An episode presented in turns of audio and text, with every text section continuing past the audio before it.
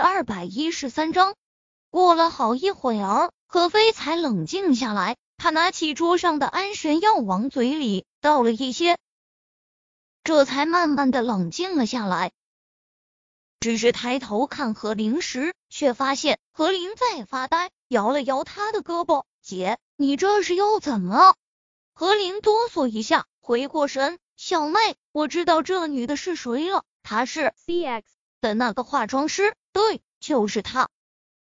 何飞皱眉，你认识他？心里有些疑惑。宁少臣明明说沈贝依死了，而且这么多年，为了沈贝依，他可没少见他自荐。可是这女的明明就是沈贝依呀，又何来的死？只是如果不是死，那少臣明明爱她，却又为何要那么痛苦？又为何娶了高文？直觉告诉他，这中间必有隐情，到底是哪里出了问题？不过他怕何灵担心，也没多说，只是和他说道：“好了，你先去睡。你既然知道这女的是谁，那明天我陪你去找她。”说着，将被子上的手机塞给了何灵。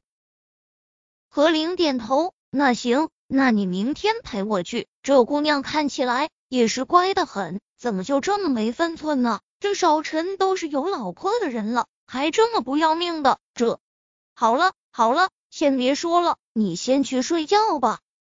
何飞心里有些乱，直催着何灵离开。雨洁，你知不知道他是怎么突然间就知道了我的身份？就算是他让他和宁小溪做了亲子鉴定。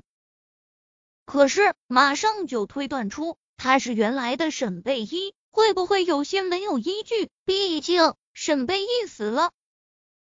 这几天他一直在想这个问题。资料呢？楚雨洁也更改过。喂，雨洁，你有听我说话吗？我告诉他的。楚雨洁声音很轻。叶林皱眉，为什么呀？当初生叶小莫。他面临着死亡，他都没有通知他，因为他了解他，他知道他的坚持。为何在四年后却突然告诉他？叶子，如果你这边真的放得下，你为何要从你外公那回来？你带着小莫，完全可以在那边生活，不是吗？叶林张了张嘴，想解释，却发现很无语。楚雨洁说的没错。那天，他拿着你和小西的亲子鉴定报告来问我，是不是早就知道了你和小西的关系？我承认了。后来我们一起喝酒，叶子，你知道我表哥他完全就是往死里喝，拦都拦不住。后来，后来喝到他都吐血了，我真的被吓倒了。可他表情看起来很平淡，我想这样的事应该不是第一次。再后来，我们一起睡了一晚。我看着他吃了很大一把药才睡着，我不知道那是什么药。后来问柳絮才知道，他需要靠这些才能入睡。